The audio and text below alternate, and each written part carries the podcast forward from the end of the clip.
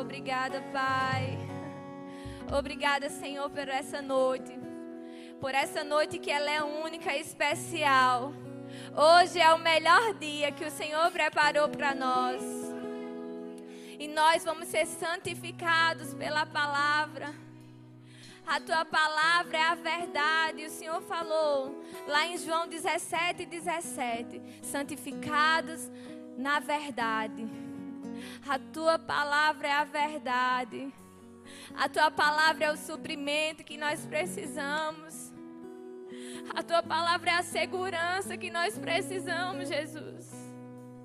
A tua palavra é a firmeza que nós precisamos. É a paz que excede todo entendimento. É a cura para todas as dores emocionais, físicas. Pai, o Senhor está sendo exaltado nesse lugar. O teu nome, Jesus, nome acima de todo nome. Não há outro igual a ti. E nós podemos clamar, Abba, papaizinho, meu paizinho querido. És bem-vindo aqui, Espírito Santo. Eu sou o vaso em tuas mãos, flui o teu rio de mim, rios de águas vivas, vi, rio de águas vivas, trazendo cura, libertação. Exaltamos o teu nome. Jesus. Aleluia. Aleluia. Vocês podem sentar. Glória a Deus. Obrigada. Obrigado, louvor ungido, cheio do Espírito. Aleluia. Queridos, Deus é real. Eu saindo de casa hoje, Deus falou assim: é hoje o dia. E o pastor, quando ele me perguntou, eu fiquei, meu Deus. Porque veio um pensamento, meu Deus, eu de novo, o senhor tem certeza? Mas eu quero dizer a vocês que existe um amor muito grande da parte de Deus para as nossas vidas. E o que ele trouxe para mim ministrar foi algo que Deus falou comigo num devocional. E quando a gente terminou o momento de oração, eu vi o meu, o meu caderno de devocional e Deus faz assim. E eu intitulei Creia nas promessas. Hoje é um dia de.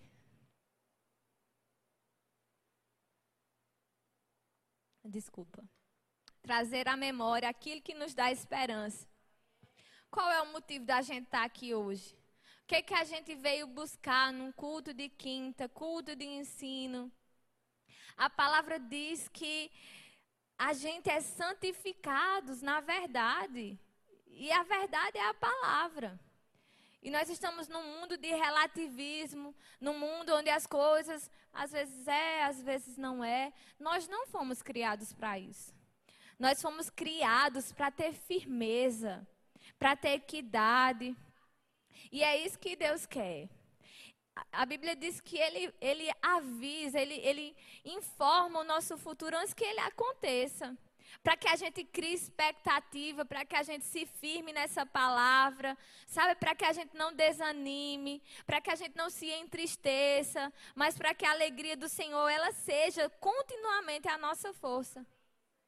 E eu gostaria que vocês abrissem Números 32, a versão que eu vou ler é a Ara. Aleluia.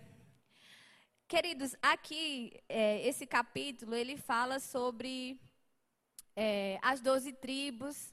Né? Moisés já tinha falecido e eles ganharam lá um terreno, ele, um, um, eles venceram na guerra. E um dos uns filhos lá, eles disse, olha, deixa a gente ficar aqui nessa terra, porque é terra de gado e nós temos gado. E e é bem interessante porque é, eles questionam a Josué. Josué era o líder levantado por Deus depois de Moisés. E ele diz: Olha, a gente fica aqui, porque aqui é um lugar de gado, né? Nós temos muito gado. E vocês vão passar o Jordão e vai dar tudo certo. E aí, eu estou parafraseando para resumir. No versículo 5, é, ele diz assim: Disseram mais: Se acharmos mercê aos teus olhos, desce esta terra em possessão aos teus servos, e não nos faça passar o Jordão. Porém, Moisés disse aos filhos de Gade e aos filhos de Ruben: e, ah, na, perdão, Moisés ainda não tinha morrido. Irão vossos irmãos à guerra e ficarei vós aqui? Ele estava dizendo assim: vocês vão ficar e os outros vão para a guerra, porque Deus tinha prometido a terra de Canaã. Sabe, a gente vê no Velho Testamento o juízo de Deus e muita gente questiona, por isso você tem que fazer o rema, quem não fez, para entender o caráter de Deus e por que que nessa aliança inferior essas coisas elas aconteciam. Amém? Deus tinha prometido uma terra para o povo judeu que estava escravo no Egito. E aí eles, para eles tomarem posse daquela terra, eles precisavam guerrear.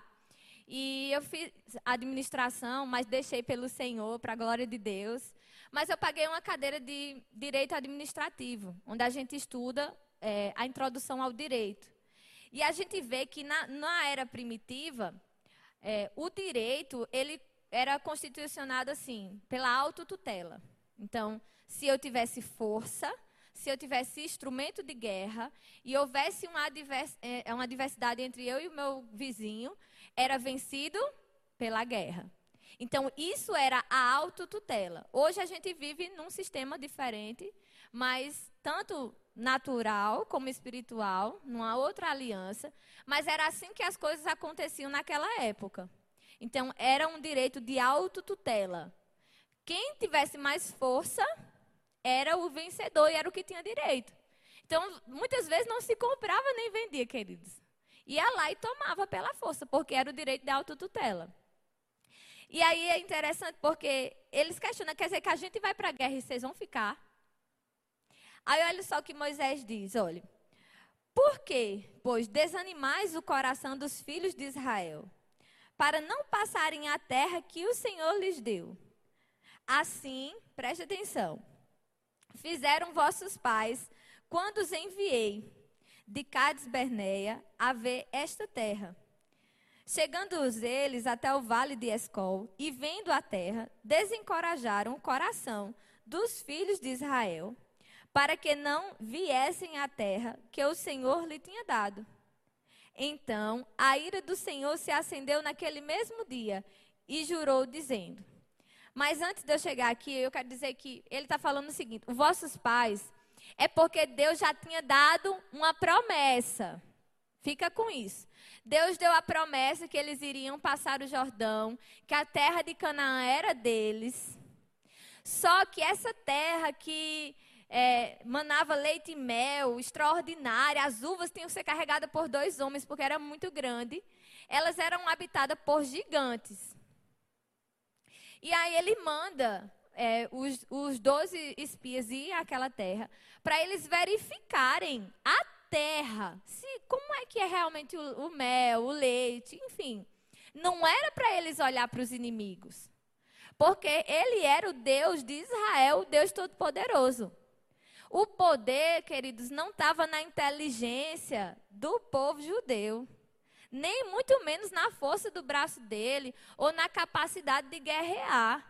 É tanto que você vê no longo da história, né, muitas vezes Deus dizendo: olha, você é corajoso, o cara com medo.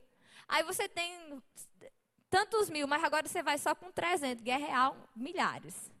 Porque Deus estava mostrando: não é a sua força, mas sou eu, o Senhor dos exércitos, que vai adiante de vocês. Então Deus tinha dado essa promessa mas olha só.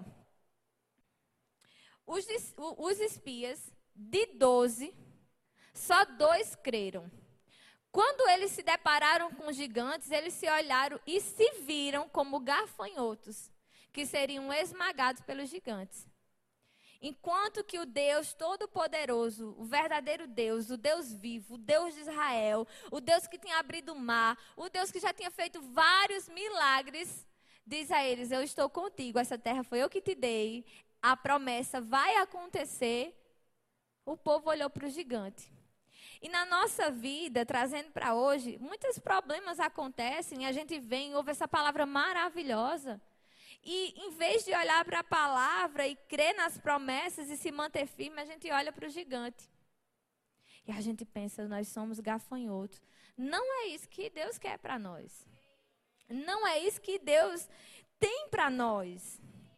No versículo 11 ele diz assim: Certamente os varões que subiram do Egito 20 anos acima, não verão a terra que prometi com juramento a Abraão, a Isaac e a Jacó, porquanto não perseveraram em me seguir.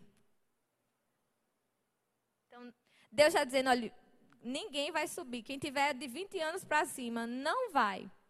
Porque eles murmuraram contra o Senhor. Recomendo você estudar essa história se você não sabe. Mas é a nossa história, amém? E aí no 12 ele diz assim: exceto Caleb, filho de Jefoné, o quenezeu, e Josué, filho de Num, porque perseveraram em seguir o Senhor. O povo se deixou levar por aquela, um, aquele medo dos dez espias e eles não perseveraram em seguir o Senhor. Eles não acreditaram nas promessas, mesmo vendo os milagres que o Senhor havia feito todos os dias para eles. Porque eles comiam, queridos, comida que caía do céu. De manhã havia uma nuvem, de noite uma coluna de fogo. Onde é que você vê um povo passando com uma nuvem acima da cabeça? Ou de noite você andando em uma coluna de fogo te seguindo? Gente, isso era extraordinário. Eles andavam, eles cresciam, a roupa não acabava, não desgastava. Deus já estava dizendo para eles: a minha promessa é verdadeira, porque eu sou verdadeiro, fiel, justo. Aleluia. Então, só Josué e Caleb, eles confiaram no Senhor. E por isso Deus honrou essa fidelidade deles. E agora a gente vai mais para frente para Josué, no capítulo 14. Eu quero construir com vocês um entendimento sobre essas promessas do Senhor. Sabe por que Deus ele não falha, queridos? Deus ele não falha, Deus ele não muda, Deus não erra, Deus não se arrepende, Deus não mente. Então, se você em algum momento já ouviu uma palavra do Senhor para a sua vida, precisa perseverar, porque vai acontecer. Aleluia. Josué no capítulo 14, é, aqui eles já, já tinham tomado posse da terra. Se você ver o, o restante do livro de Josué, você vai perceber que Deus, em um determinado momento de Josué, ainda tem muita terra para ser conquistada. Sabe, o que eu entendi desse livro é que para mim, para você, ainda tem muita terra para a gente explorar, ainda tem muita terra para ser conquistada, a gente ainda tem muitos milagres para a gente viver, a gente ainda tem muita coisa grandiosa no Senhor para viver. Ei, não, a gente tem que sair do comum, queridos. Porque só é sal e luz quando a gente sai do comum para um algo extraordinário todos os dias. O segundo louvor, ele diz assim: olha, eu vi milagres. Queridos, eu sou um milagre. Eu conheço pessoas na minha casa que foram milagres, mas os meus milagres eles acontecem todo dia. Um deles é Deus falar comigo hoje de manhã e falar com o pastor. Isso é um milagre. Sabe que a gente precisa ficar atento à voz do Senhor. Talvez não desça uma coluna de fogo, talvez não abra-se o mar, mas se você parar para prestar atenção, Deus está aí, te conduzindo num caminho, como quem conduz as ovelhinhas para guardar no, no, no aprisco.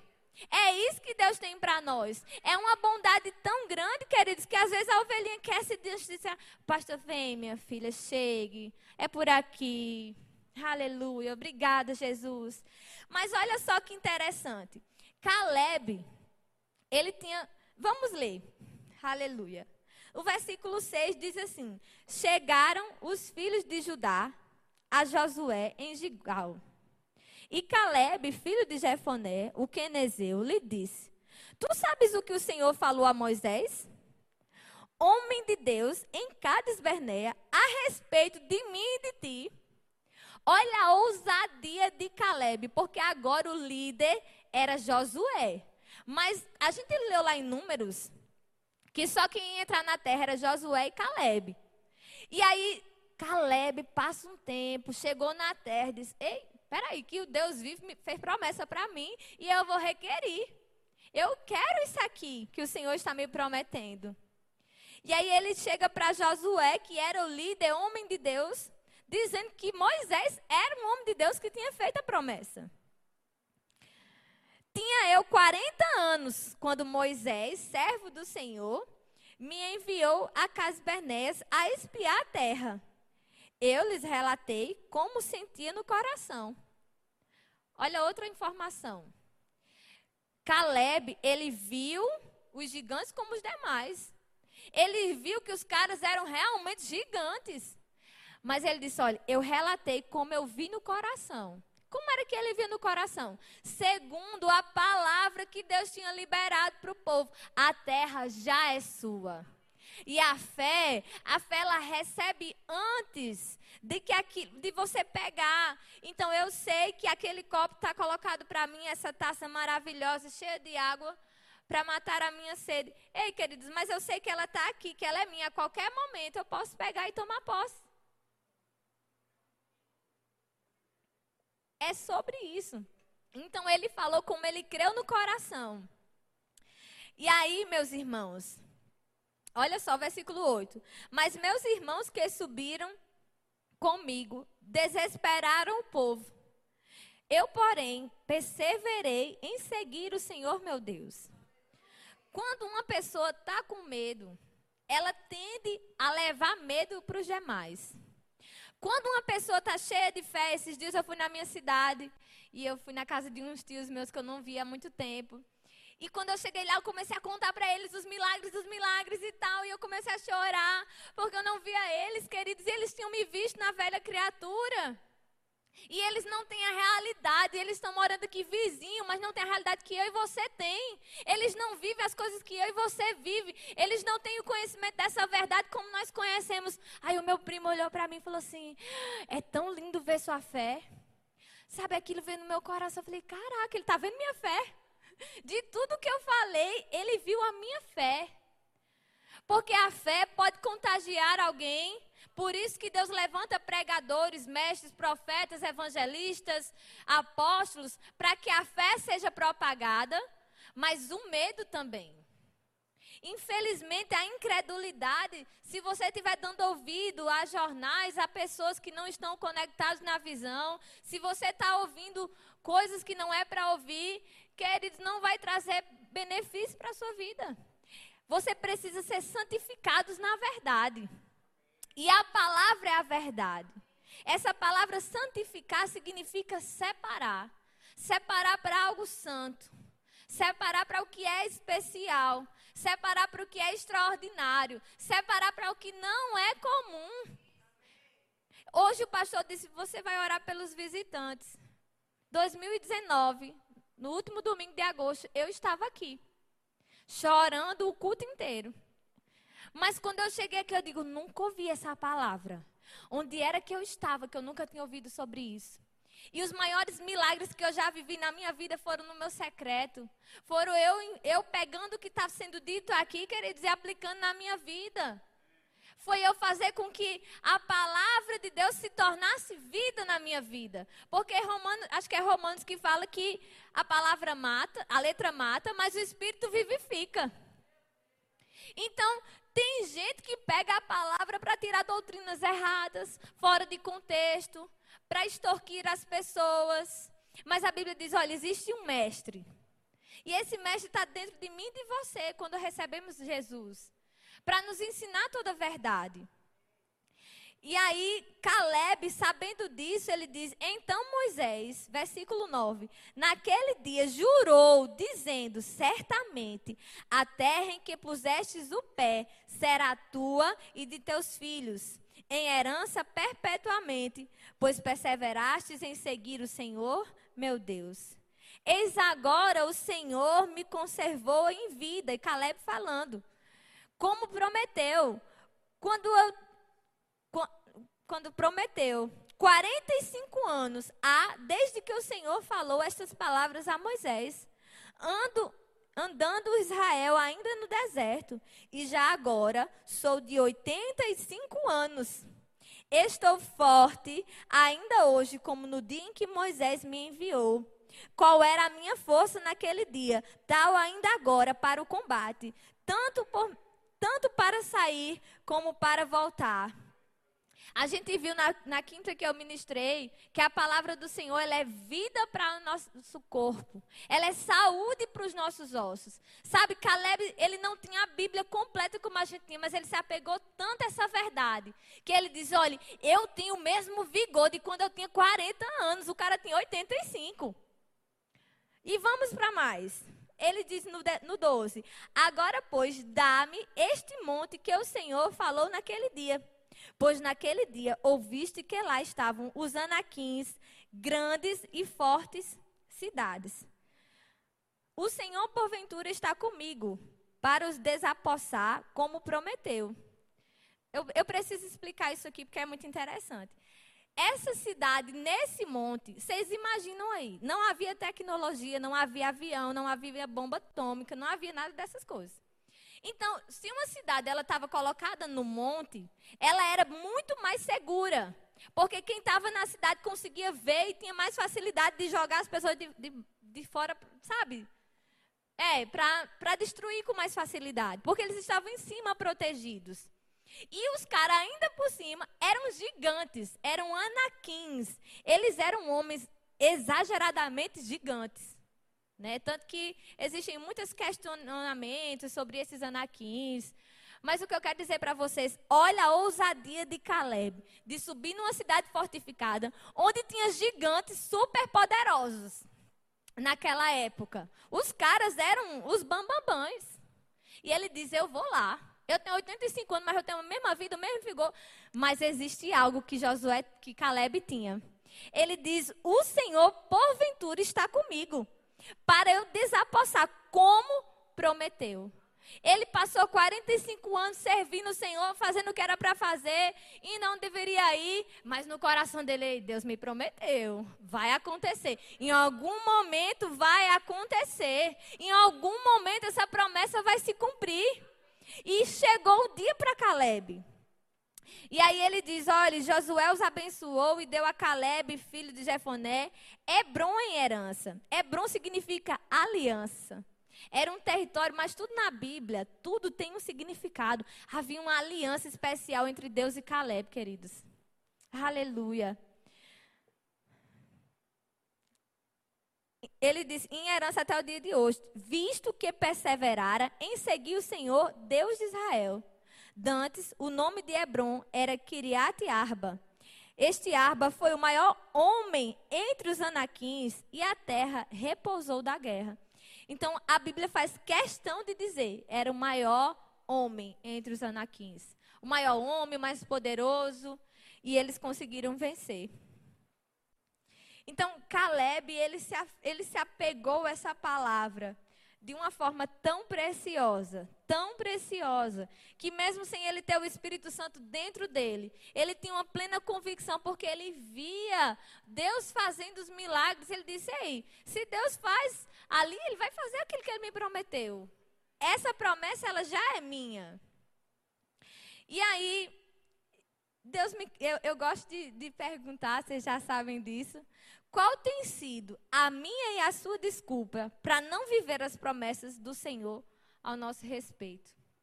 Sabe, isso é uma, uma coisa, quando ele falou para mim, eu falei, uau! O que, que a gente tem dado como desculpa? Porque o que Deus quer de nós, queridos, é um posicionamento. É a gente andar nas veredas da justiça para que Ele coloque o chão que a gente vai pisar. E agora, é, eu queria trazer uma reflexão sobre Jesus. E nós vamos olhar que Jesus, o Deus vivo, a Bíblia diz que nós devemos ser imitadores dele. Aleluia. E ele veio na terra. E Deus me conduziu enquanto eu estava ali deitada, pensando nessa ministração. E Deus foi começando a me mostrar assim, um leque do que Jesus passou, das circunstâncias que ele viveu, que não são diferentes das nossas. E em João, no capítulo 2, É muito famosa essa história, né? As bodas de, de Caná da Galileia. Estava havendo um casamento em que Maria, mãe de Jesus, foi convidada. E aí Jesus foi convidado junto com os discípulos. E é muito interessante porque ele diz assim, olha, três dias depois que Jesus, ele já tinha alguns discípulos, já tinha sido batizado no, no, nas águas. Três dias depois, houve um casamento em Caná da Galileia. E achando-se ali a mãe de Jesus, Jesus também foi convidado com os seus discípulos para o casamento. Tendo acabado o vinho, a mãe de Jesus lhe disse: Eles não têm mais vinho. E Jesus já, já pegou ali o que, que ela queria dele, né? Mas Jesus lhe disse: Mulher, que tenho eu contigo? Ainda não é chegada a minha hora. Queridos, Jesus era o Deus vivo ele passou a vida inteira se preparando para fazer milagres, para ser morto, crucificado. Mas Jesus, olha, e, e o que o Espírito Santo quer trazer para nós, porque tudo que está na palavra é para nos ensinar, é que ele se sentiu naquele momento que não estava pronto para fazer um milagre simples. Foi o primeiro milagre que Jesus fez. Mas a mãe dele, por ser uma mulher de Deus também guiada, ela olhou e disse: Rapaz, ele pode, ele é o filho de Deus. E aí, então, ela falou aos serventes: Fazei tudo o que ele vos disser. E Jesus entendeu aquele ali era o momento. Sabe? E, e um Deus que se preocupa em coisas aparentemente simples. O vinho acabou, mas se você for estudar sobre essa história, né, os judeus eles faziam um casamento bem longo, porque vai ser assim na, na vida eterna. A gente vai ter uma festa de casamento longa. E eles deixavam o melhor vinho no início e o pior vinho no final, porque as pessoas estavam bêbadas e tudo mais. Mas quando Jesus faz um milagre, aquele casamento, os dons daquela festa, elas são exaltadas, são e Deus é, é glorificado porque era o melhor vinho. E os servos, eles estavam vendo que era uma água que tinha sido transformada em vinho apenas pela palavra. Mas a gente sabe que não é apenas, queridos, é a palavra que sustenta todas as coisas, é através da palavra que saem as promessas de Deus, é através da palavra que confessamos ela e vemos circunstâncias serem transformadas, é a palavra de Deus que nos santifica, é a palavra, eu amo essa palavra. E quando eu quero respostas, eu abro ela, é impressionante, porque ele me responde pela palavra. Então Jesus, mesmo ele sendo filho de Deus, ele passou por um segundo, ele pensou não estar pronto. Então, eu e você precisamos entender que o sentimento de não estar pronto é, pra, é comum para os seres humanos. Porque às vezes Deus mostra uma revelação no nosso espírito de um chamado grandioso. E às vezes a gente pensa, meu Deus, acho que o Senhor errou. Acho que não é comigo, não. Acho que eu não tenho chamado para isso, não. Acho que não vai acontecer, não. Não que no seu. Ou então você recebe uma palavra hoje, você já quer que ela se cumpra amanhã, ou então de noite. Se for de manhã, de noite já é para estar tá acontecendo. E não funciona assim.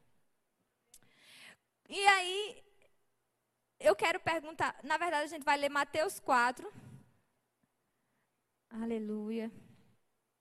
As tentações de Jesus, né? Ele ele foi para o deserto, guiado pelo Espírito, o Espírito de Deus conduzindo ele, porque aquele momento ele era necessário até para Jesus se autoconhecer como, como homem. É bem interessante porque Jesus ele passa todas as situações que nós, seres humanos, a gente passa. E no, no versículo 1 ele diz a seguir: Foi Jesus levado pelo Espírito ao deserto para ser tentado pelo diabo. E depois de jejuar 40 dias, 40 noites, teve fome. Então o tentador, aproximando-se, lhe disse: Se és filho de Deus, manda que estas pedras se transformem em pão. Jesus, porém, respondeu: Está escrito: Nem só de pão viverá o homem, mas de toda palavra que procede da boca de Deus. Aleluia! Então o diabo o levou à cidade santa colocou sobre o pináculo do templo e lhe disse: Se és filho de Deus, atira-te abaixo, para que, porque está escrito. O diabo usou a própria palavra fora de contexto e diz: Olha, os teus anjos dará ordem ao teu respeito para que te guardem. Eles te sustentarão nas tuas mãos para não tropeçarem em alguma pedra. Respondeu-lhe Jesus: Também está escrito: Não tentarás o Senhor teu Deus. Levou ainda o diabo a um monte muito alto e mostrou todos os reinos do mundo e a glória deles. E lhe disse: Tudo isso te darei, se prostrando me adorares. Então Jesus lhe ordenou: Retira-te, Satanás, porque está escrito: Ao Senhor teu Deus adorarás e só a ele darás culto. Com isso deixou o diabo, e eis que vieram anjos e o serviram. Jesus, querido, eles entendia que Deus, ele preza por compromisso.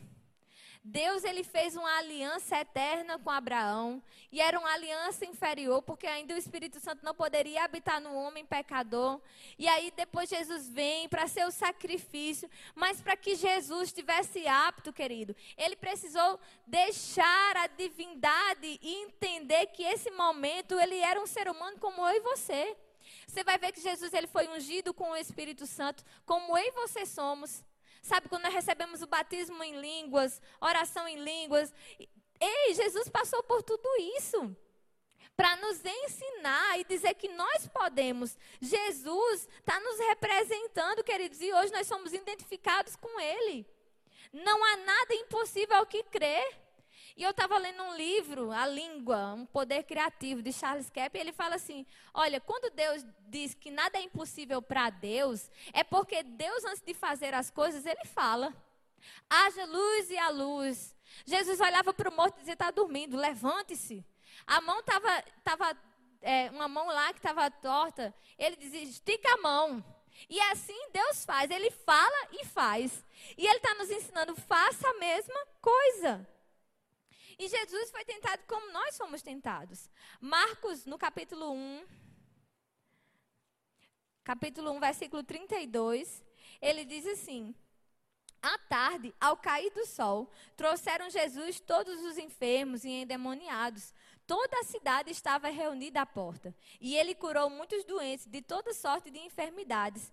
Também expeliu demônios e não permitindo que falasse, porque sabiam quem ele era. Tendo se levantado alta madrugada, saiu para um lugar deserto e ali orava. Então diga comigo, Jesus orava. As direções que Jesus tinha, queridos, era através da oração.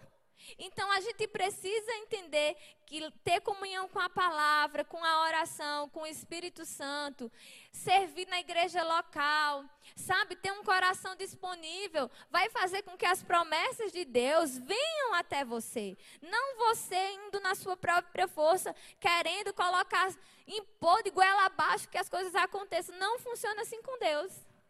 Deus não é, não se deixa zombar, não se deixa enganar. Deus é bondoso, ele é longânimo, ele é paciente, ele nos, nos informa tudo antes. Nós não somos enganados, nós não somos pegos de surpresas, porque é um Deus que, que fala: olha, primeiro eu dou a promessa. Você pega a promessa pela fé, começa a confessar aquela promessa, começa a andar nas veredas da justiça, que vai acontecer. É simples assim, rapaz, com Deus é simples assim. Para a glória do Senhor. E nós que conhecemos essa palavra, precisamos praticar. E você vê que Jesus, nesse, nesse trecho aqui, eu vou resumir por causa do tempo, ele estava numa multidão. Então, um pregador hoje poderia olhar e dizer: Eu estou fazendo o maior sucesso, está vindo todo mundo para cá. Mas Jesus disse: Não, a gente vai para outro lugar porque ele passou a noite orando, tendo direções, e aí Deus falou com ele: é esse caminho que eu quero que você trilhe. Então ele deixa aquela multidão e ele vai para outro caminho que era a vontade do Senhor. Aleluia. Mateus capítulo 12. Esse aqui eu, eu, eu achei tão forte, assim. Eu espero, em nome de Jesus, estar transmitindo para vocês o que Deus falou comigo. Porque ele me mostrando na palavra que Deus, o Deus vivo, se submeteu a passar por coisas que eu e você passamos. Quantas vezes a gente fica desanimado, triste, porque alguém não falou, porque não foi me dado uma oportunidade, ou porque a promessa ainda não se cumpriu, ou porque isso, ou porque aquilo, ou porque alguém olhou torto ou falou errado. Mateus, no capítulo 12, no versículo 22, é, trouxeram-lhe um endemoniado para Jesus, cego e mudo, e ele cura passando o mundo a falar e ver. E toda a multidão se admirava e dizia: Este porventura é o filho de Davi? Eles estavam reconhecendo Jesus como, como o, o Messias. Mas olha só, a inveja dos fariseus. Versículo 24. Mas os fariseus ouvindo e murmuravam: Este expele demônios, senão pelo poder de Beuzebu, maioral dos demônios. Diga comigo: misericórdia. Então, os caras da lei, super entendidos na palavra, eles aguardavam o Messias. O Messias ia fazer coisas que só o Messias poderia fazer: curar, eh, expulsar demônios, curar doenças incuráveis. Ele ressuscitaria mortos. Então, eles estavam vendo que Deus estava cumprindo a sua promessa do Messias. Mas eles, por inveja, porque não era com eles, não era eles, eles dizem: é, é, é espírito de demônio. Imagina Jesus como ele não se sentiu, queridos. Imagina como que Jesus, sabendo de todas a, a, a palavra, sabendo que ele ia ser crucificado pelos homens, sabendo que Deus tinha feito uma aliança com Abraão e que Levi tinha sido colocado como a pessoa que ia ficar no altar, aquelas pessoas estavam dizendo que ele estava expulsando por um espírito ruim. Então a gente precisa entender que nós estando aqui na terra, nós não estamos 100% no, no, protegidos de que nada aconteça. Sabe, mas essas coisas que nos acontecem nos fortifica, nos faz viver milagres, aprender a palavra. Você vence situações pela palavra, pela oração. Mas você não pode desistir. Você não pode desistir. No Mateus capítulo 14, o versículo 13, Aleluia. É, fala sobre, na verdade, eu acho que eu, eu coloquei a referência errado, mas Jesus, ele está fazendo o ministério dele, de repente ele sabe sobre a morte de João Batista. E a palavra diz que Jesus, ele entra num barco sozinho e vai para um lugar isolado. Jesus queria viver aquele luto porque o, o, primo dele, uma pessoa que Deus tinha colocado na vida dele, tinha acabado de falecer. Mas sabe que Jesus não teve nem tempo de, de de viver o luto. Porque quando ele passa de um lado para o outro para ir para esse lugar deserto, já havia uma multidão esperando por eles. E ele olha para aquela multidão e ele fica compadecido. Ele fica, ele fala: Meu Deus, foi para isso que Deus me chamou.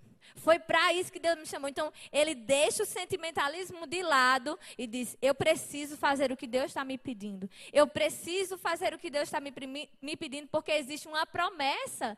Existe uma promessa para nós de que quando eu morrer e ressuscitar, essas pessoas vão ter a vida que eu tenho. Aleluia. Então Jesus ele não teve tempo para o luto. Jesus foi traído por um amigo. Isso tudo ele passou. A própria família de Jesus, lá em João 7, do 1 ao 5, fala que a própria família de Jesus não acreditava nele e debochava dele. Então, para vocês entenderem que todos nós podemos passar por situações difíceis, Aleluia. E em Mateus, no capítulo 26, no versículo 37, diz assim: E levando consigo a Pedro e aos dois filhos de Zebedeu, começou a entristecer-se e angustiar-se. Então disse: A minha alma está profundamente triste até a morte. Ficai aqui comigo e vigiai. Jesus se entristeceu, se angustiou, porque ele sabia que havia uma morte proposta para ele, que ele não merecia. Que ele ia passar por situações que ele não merecia e eram muito agoniantes. Lucas, no versículo, no capítulo 22, 44, não precisa abrir, mas ele fala assim: "E estando em agonia, orava intensamente, e aconteceu que o seu suor se tornou como gotas de sangue caindo sobre a terra." Deixa eu te dizer, o preço que Jesus pagou por mim e por você não foi barato.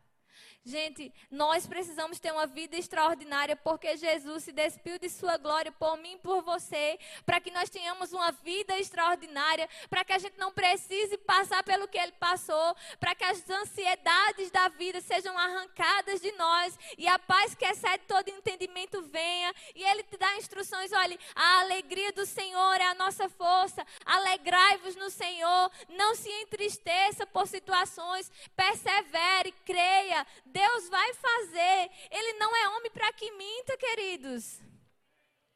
Aleluia. Aleluia. Nós já estamos encerrando, mas Filipenses, no capítulo 2. Aleluia. Obrigado, Jesus.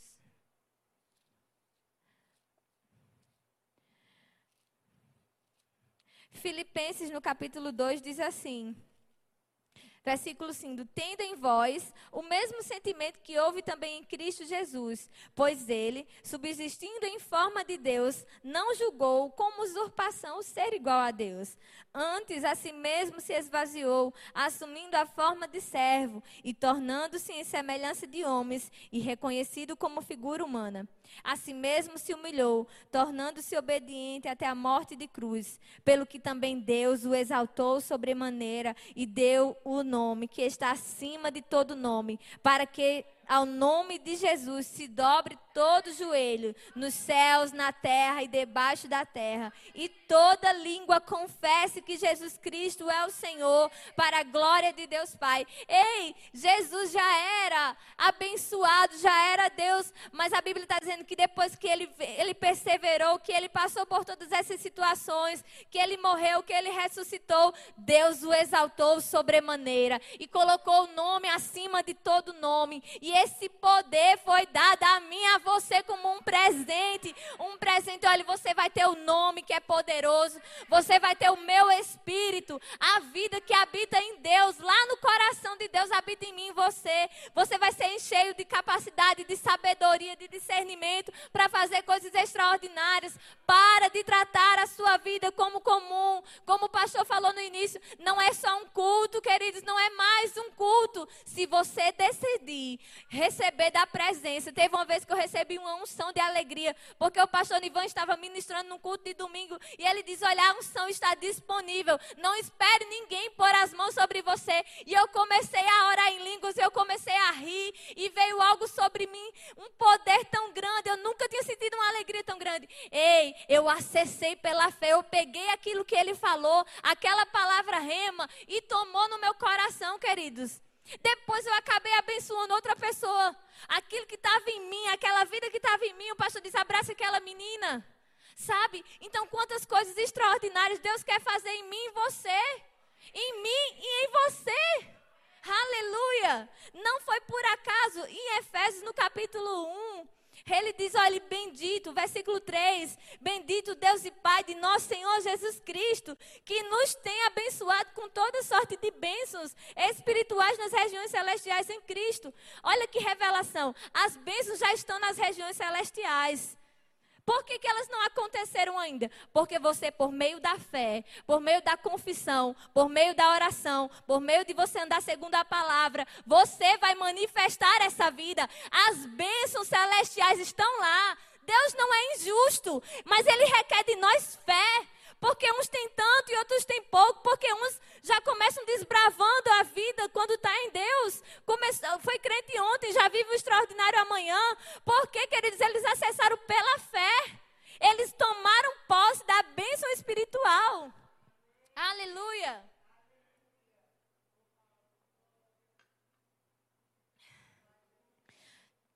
Aleluia.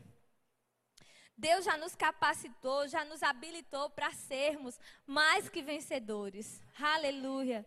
Mais que vencedores. E eu quero falar sobre isso. Marcos capítulo 4, 30, do versículo 30 ao 32. Jesus ele está explicando tudo isso. Eu vou resumir tudo que eu falei agora. Disse mais: A que assemelharemos o reino de Deus? Ou uma, um que parábola apresentaremos? É como um grão de mostarda, que quando semeado é a menor de todas as sementes sobre a terra. Mas uma vez semeada, cresce e se torna maior que todas as hortaliças, e dela e deita grandes ramos, a ponto de as aves, as aves do céu poderem sanear a sua sombra. Jesus está dizendo: você não vai começar grande. Ei, eu te, eu te fiz uma promessa, mas o seu ministério, se você é chamado para isso, não começa grande. Você começa com uma, um grãozinho de mostarda, servindo na igreja local de todo o coração, permitindo ser alinhado, permitindo ser moldado, ser corrigido, ser tratado. Isso tá junto com as pessoas, aprender da palavra, ser transformado, para então, em um determinado momento que você não sabe quando é, de repente as pessoas vão olhar e vão dizer: Como eu estou sendo abençoada pela sua vida. E aquilo que você mais desejou vai acontecer. Aleluia. E aí agora, o que, é que eu preciso para viver as promessas de Deus para mim? É, eu pedi uma foto, está disponível? Hebreus, no capítulo 10, versículo 35. É, ele fala uma palavra extraordinária. E eu, pode colocar, por favor? Eu tentei traduzir o que Deus falou comigo. A promessa de Deus. E eu vou ler Hebreus 10, 35. Não abandoneis, portanto, a vossa confiança. Diga comigo, confiança. Não, mais forte. Confiança. Ela tem grande galardão. Com efeito, tenho necessidade de perseverança. Diga comigo, perseverança. Para que, havendo feito a vontade de, de Deus, alcanceis a promessa. Diga comigo, promessa para que, porque ainda dentro de pouco tempo, aquele que há de vir virá e não tardará. Todavia o meu justo viverá pela fé. O louvor pode vir subindo. Olha só que interessante. A imagem que eu quis trazer para vocês de um panorama de Deus, a promessa de Deus foi lançada às nossas vidas. E aí nós precisamos ter confiança. Essa confiança automaticamente está falando sobre a vontade de Deus. A perseverança diz respeito ao tempo oportuno. Por que perseverar? Porque você recebe a palavra que se anima, mas depois vem a circunstância e parece que não vai acontecer. Ei, existe um tempo oportuno. Aleluia. E você precisa de obediência. E essa obediência está ligada à forma como Deus age. Porque a Bíblia diz: olha, os meus planos são mais altos do que os seus. Você talvez não esteja vendo como eu vejo. Talvez o caminho que você queira seguir não é o caminho que eu tenho para você. Mas vai resultar em salvação, em galardão e alcance da promessa. Porque a Bíblia diz: olha, sem fé é impossível. Impossível. Pode começar, louvor. A, a tanger aqui. Aleluia. A Bíblia diz que sem fé é impossível agradar a Deus, porque aquele que se aproxima dele precisa crer que ele existe e que se torna galardoador dos que o buscam. Deus está nos chamando para um novo nível, queridos. Se você recebeu uma palavra, porque eu sei que sim, porque Deus ele trata nós individualmente. Pode apagar as luzes, o louvor pode começar. Aleluia. Obrigado, Senhor. Nós te, nós te exaltamos, Senhor. Essa noite, nós estamos aqui trazendo à memória aquilo que nos dá esperança. Através da tua palavra, nós conhecemos a tua boa, agradável e perfeita vontade. Senhor, através da tua palavra, nós nos firmamos na rocha. Nós sabemos que o Senhor não é homem para que minta, nem filho do homem para que se arrependa. Oh, Pai, nós te agradecemos, Senhor, porque o teu Espírito semelhantemente nos assiste em nossas fraquezas.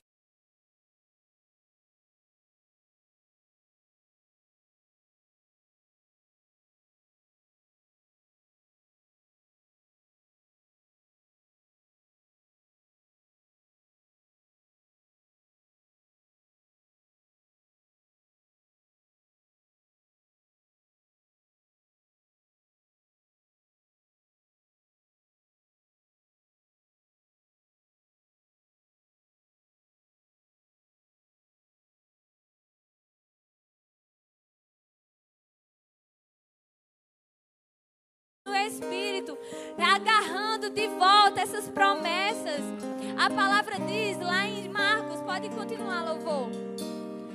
No versículo 24, capítulo 11, ele diz assim: Olha, por isso vos digo que tudo quanto em oração pedirdes, credes que recebeste, e será assim convosco.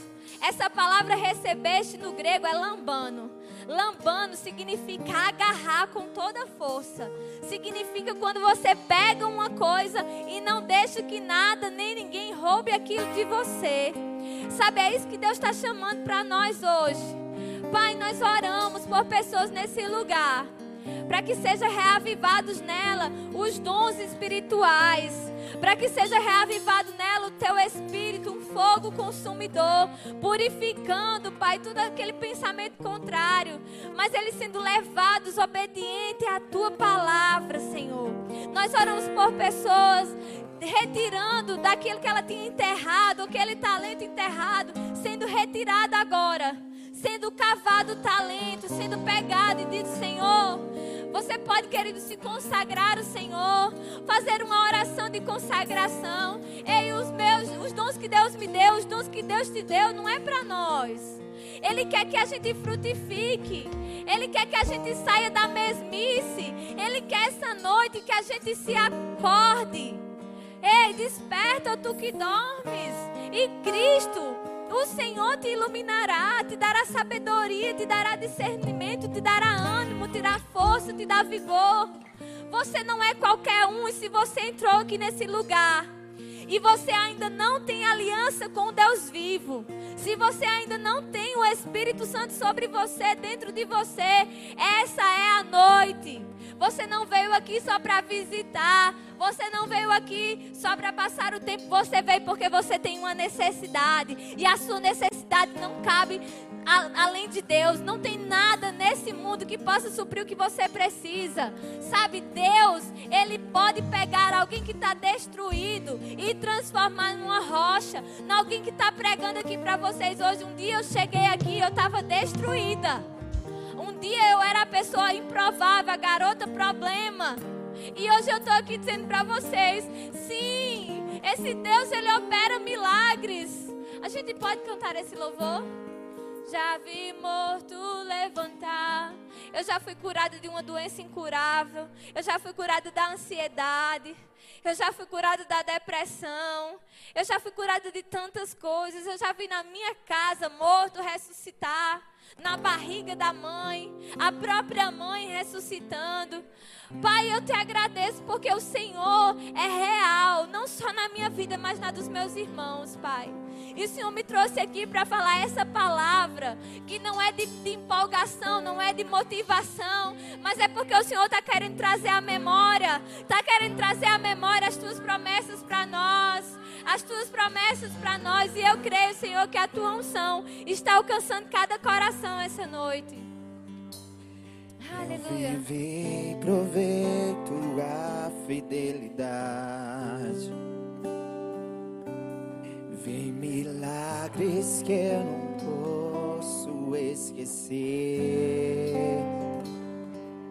A beleza no que eu não posso explicar. Mas sei que é você, Jesus é você. Tu Deus restaurador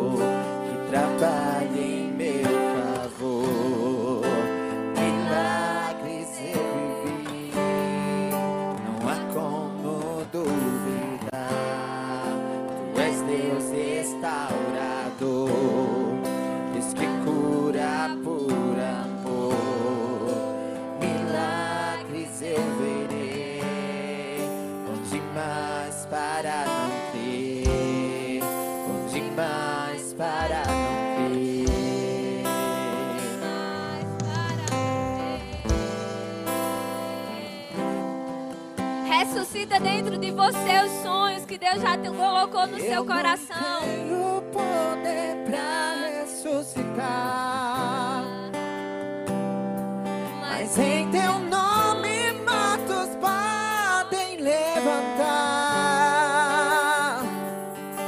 Toda honra e glória que é capaz.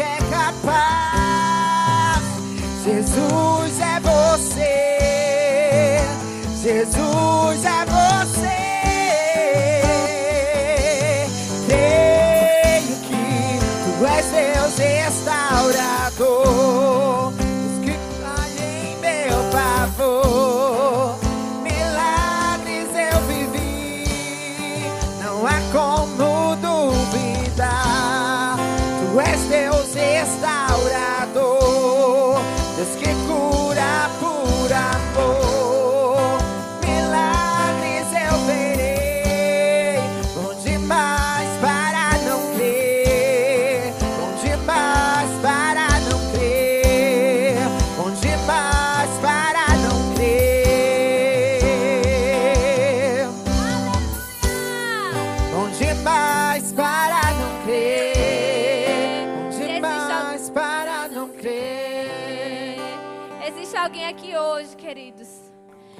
fazer uma aliança com esse Deus tão bondoso, esse Deus tão precioso.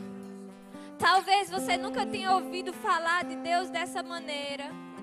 Talvez seja a primeira vez que você veio aqui e Deus queira te conduzir a isso, te apresentar um Deus verdadeiro, de bondade.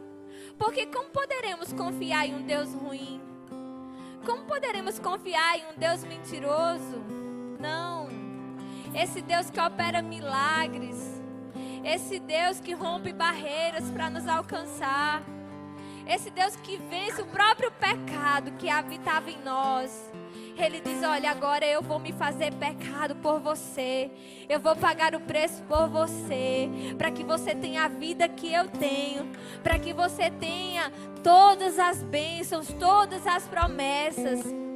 Se existe alguém querido, saia do seu lugar. Porque Deus, Ele não é alguém que a gente está ofertando. Deus não é alguém que a gente esteja pechinchando. Não. Aleluia!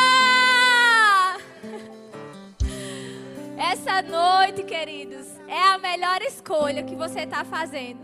Um dia, eu estive no mesmo lugar que você. Dia eu vim aqui declarar Ele como Senhor. E Ele alcançou a minha vida de tal maneira que hoje Ele está aqui, falando através de mim. Para te dizer que você é amada que você é preciosa, que você não veio por acaso, mas que se Ele transformou uma garota como eu, Ele vai fazer coisas grandiosas na sua vida. Você foi escolhido desde o ventre da sua mãe. Sabe, o teu nome está escrito na palma da mão de Deus. Ele te conhece todos os dias da sua vida. Ele, ele guardou você. Como é seu nome? Você já tinha vindo aqui outra vez, aceitado Jesus alguma outra vez? Aleluia. Você vai falar comigo essa oração. Porque a Bíblia diz, né? Por que, que a gente aceita Jesus? A Bíblia diz que a gente precisa crer com o coração e confessar com a boca. Crer com o coração para a justiça e confessar para a salvação. Essa justiça, o crer, é que você entendeu que Jesus está pagando o preço por você. Naquela cruz, ele deixou seu pecado lá. Que você, a partir do momento que você crê que Jesus é o seu Senhor e você fala isso, a salvação de Deus vem sobre você. E aí ele mesmo diz: nenhuma condenação há para aqueles que estão em Cristo Jesus. Mas a lei do Espírito de vida em Cristo Jesus está te livrando hoje da lei do pecado, da lei da doença, da lei da impureza, da lei da falta, da lei da angústia, da lei da depressão, da lei da ansiedade, da lei da aprovação de homens, da lei de pessoas que te disseram que você não podia. Hoje, tudo isso vai ficar para trás hoje. A identidade de Cristo vai estar no seu coração hoje. Uma mulher extraordinária, escolhida por Deus para viver coisas grandes. É isso que Deus está dizendo ao teu respeito. Você não é qualquer uma. Você não está aqui por acaso. Eu me movi hoje por você. Você é a pessoa que eu quero alcançar nessa noite. William, você vai dizer comigo, Pai. Eu, eu acredito que o Senhor veio em carne, morreu e ressuscitou por todos os meus pecados. Por isso agora eu me arrependo de cada um deles e recebo o Senhor Jesus como Salvador e Senhor da minha vida. A partir de agora, eu vou receber todo o amor que eu não tive. Mas um amor ainda maior. Porque o Deus vivo, que criou todas as coisas, está habitando em mim. E nunca mais eu estarei só. Em nome de Jesus. A gente pode orar por essa preciosidade. Pai, em nome de Jesus. Eu oro pela vida de Williane. Assim como um dia o Senhor fez comigo.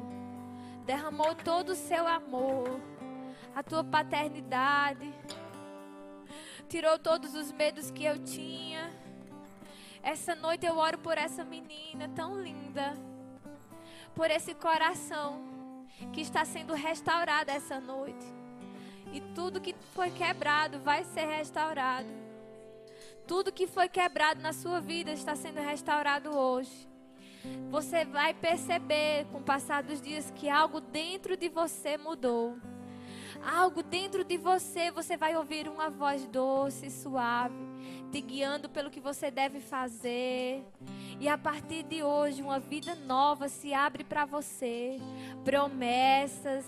Sabe aquele sonho que você tinha na sua infância? Que você passou por algumas situações e, e parecia que não ia acontecer, tudo estava dando errado. Esse é o tempo. Esse é um novo tempo para a sua vida. Esse é um tempo em que Deus, o próprio Deus, ele vai se apresentar para você. Você vai ter revelações dele. Você vai ser cheio do Espírito Santo, com batismo em orações em línguas. E nunca mais ninguém vai te parar. Nunca mais nenhuma circunstância vai te parar. Nunca mais você se sentirá só, nem pequeno, nem inferior. Porque agora você é rainha. Você é sacerdote. Você é filha. E você agora está vestindo roupas novas.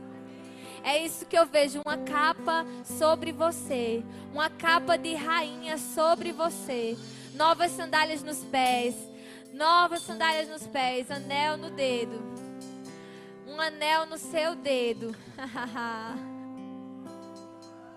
você vai sentar à mesa e você vai comer na mesa do rei.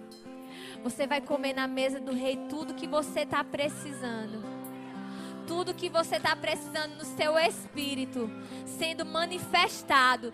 Nada de falta sobre você. Nada de falta sobre você. Toda seta diabólica caindo por terra. Ei, ei, diabo, você perdeu essa menina, não te pertence. A vida dela está sendo consagrada ao Senhor. Em nome de Jesus, nós oramos, Pai, para que ela tenha sabedoria, espírito de sabedoria e de revelação no pleno conhecimento do Senhor Jesus. Para que essa menina saiba qual é o chamamento dela no Senhor, qual é a riqueza da herança nos santos, qual é o poder que o seu nome tem, mesmo que ela não compreenda na totalidade, porque o Senhor é um Deus, um Deus Pai que toma o nome de cada família, de cada pessoa. Ela sendo fortalecida fortalecida no espírito do homem interior e ela sendo protegida em todos os lugares que ela entrar.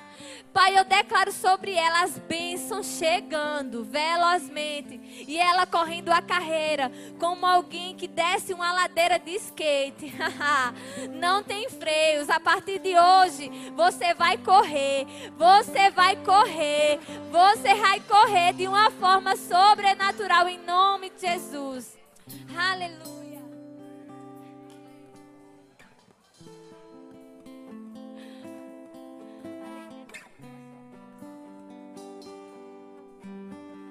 Aleluia. Você se alegra, queridos?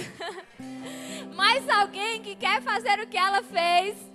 A Bíblia diz que no céu há uma grande alegria e nós que somos santos, nós precisamos se regozijar, porque salvação chegou na vida dela. Foi isso que nós oramos hoje pela manhã.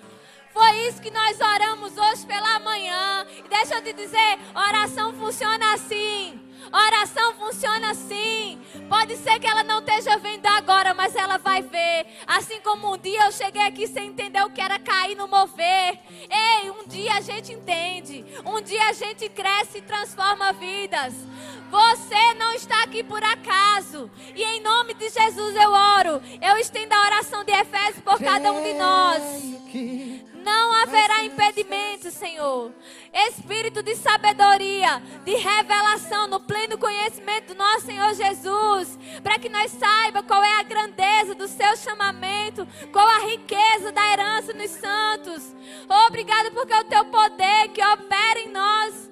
Obrigada, Jesus, porque o Senhor está nos fortalecendo no homem interior, Pai. E vidas saíram daqui transformadas Vidas saíram daqui conformadas para viver o teu chamado, para viver as tuas promessas, para começar a declarar aquilo que o Senhor tem dito ao respeito delas. Nós não aceitamos um povo que não entende nem conhece o Senhor, porque a tua palavra é dita claramente. Eu sou forte, eu sou o El Shaddai, eu sou o Deus da provisão, eu sou o Deus da ressurreição, eu sou o Deus da cura.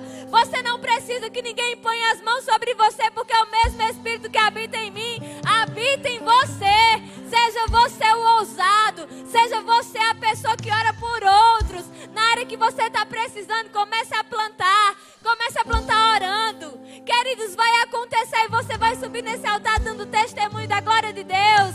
Em nome de Jesus, Pai, muito obrigada. Muito obrigada, Pai. Aleluia. Creio que tu és Deus restaurador, que trabalha em meu favor. Milagres eu vivi, não há como duvidar. Tu és Deus